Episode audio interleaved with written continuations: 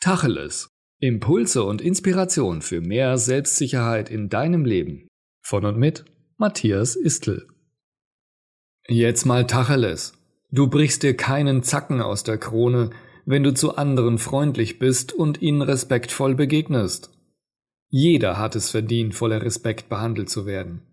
Ganz egal, wo dieser Mensch herkommt, wie er aussieht oder welche Klamotten dieser Mensch trägt. Es spielt keine Rolle, denn es ist trotzdem ein Mensch wie du und ich. Dieser andere Mensch hat genauso wie du Gefühle, Wünsche, Träume, Enttäuschungen und Sehnsüchte. Und auch wenn dieser andere Mensch dich nicht anlächelt oder nicht so freundlich zu dir ist, dann schenke ihm oder ihr dein Lächeln und deine Freundlichkeit.